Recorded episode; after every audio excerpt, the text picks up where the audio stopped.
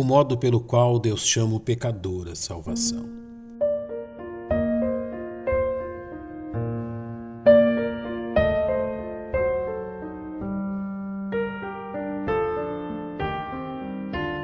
Que maravilhosa figura da salvação o bom leitor das Escrituras encontra no nono capítulo do Evangelho segundo João. A cena formada por Jesus, seus discípulos e um homem cego de nascença nos fornece uma metáfora viva da triste condição do ser humano perdido em seus pecados e da amorosa disposição de Deus em resgatá-los, baseado unicamente em sua própria graça. Que demos ouvidos, pois, a esta incrível narrativa. A cena tem início pelo avistamento por parte de Jesus e seus discípulos de um homem cego de nascença, como registra João. E passando Jesus, viu um homem cego de nascença. É difícil para nós imaginarmos a triste condição de um homem vitimado pela cegueira naqueles tempos difíceis na Palestina. O pobre homem cego jamais conheceu outra condição além de sua deficiência, incapaz de reconhecer que havia algo além de sua própria vida miserável condenado a viver seus dias na escuridão. Da mesma forma, um homem pecador não conhece outra realidade a não ser sua miserável vida em pecado. Tendo nascido em pecado e de tal forma habituado a ele, nem ao menos deseja que lhe seja concedida outra condição. Na forma como o apóstolo Paulo descreveu aos Romanos, não há ninguém que entenda, não há ninguém que busque a Deus.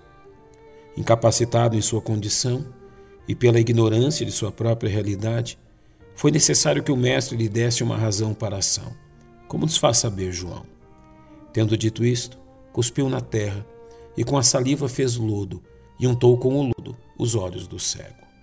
Nada havia de místico na saliva usada por Jesus ou no lodo que cobriu os olhos do cego. Esta ação visava apenas incutir naquele homem uma razão real a fim de obedecer à ordem de Jesus. Porém, ao contemplarmos a experiência daqueles que têm sido chamados à salvação, vemos da parte de Deus o mesmo proceder, usando de circunstâncias difíceis, enfermidades e até mesmo tragédias, a fim de despertar o ser humano pecador à ação. Tendo-lhe despertado a ação, Jesus lhe diz: Vai, lava-te no tanque de Siloé, que significa o enviado. Que maravilhosa lição encontramos nestas palavras de Jesus. Como dito pelo próprio João, o nome Siloé significa o enviado, literalmente o Cristo, ou seja, Jesus ordenou a ele que se lavasse em Cristo, aplicando uma figura clara de si mesmo e de seu poder. O resultado não poderia ser outro a não ser o que é narrado por João. Foi, pois, e lavou-se, e voltou vendo. Ao despertar o ser humano pecador à ação, Deus sempre enviará Cristo, para que seus pecados sejam lavados no sangue do bom Salvador. Por fim, devemos dar também ouvidos àquele que outrora era cego e incapaz de conceber outra realidade, além daquela qual fora condenado desde seu nascimento. Tendo sido capacitado a ver, ele mesmo descreve o modo pelo qual isso se operou. O homem chamado Jesus fez lodo e untou-me os olhos e disse-me: Vai ao tanque de Siloé e lava-te.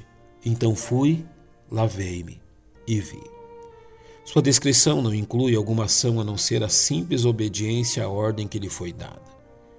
Nenhum esforço ou mérito fora levado em conta, apenas e somente a obediência despertada pela ordem que ouvira.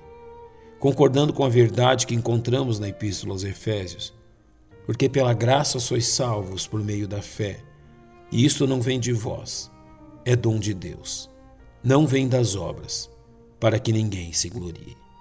Eis o modo pelo qual Deus chama o pecador à salvação.